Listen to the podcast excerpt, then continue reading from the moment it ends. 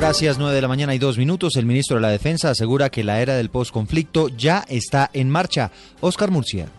Luego de inaugurar la primera capital indígena en el país en el resguardo El Pando en Caucasia, Antioquia, el ministro de Defensa Juan Carlos Pinzón sostuvo que el país quiere ver qué imágenes como las producidas al reunirse la fuerza pública y las comunidades aborígenes del país en zonas de progreso y que son las imágenes del posconflicto que ya comenzó.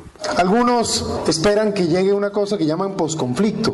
Posconflicto ya comenzó en la mayor parte del territorio, porque ya las Fuerzas Armadas fueron sacando a los más violentos y hoy están protegiendo las comunidades pero una manera de protegerlas es haciendo cosas como las que estamos viendo hoy aquí, dándole a la gente opciones, oportunidades, mejoras en su calidad de vida. El ministro Pinzón confirmó que su cartera destinó cerca de 30 mil millones de pesos para la construcción de 10 capitales indígenas en el país.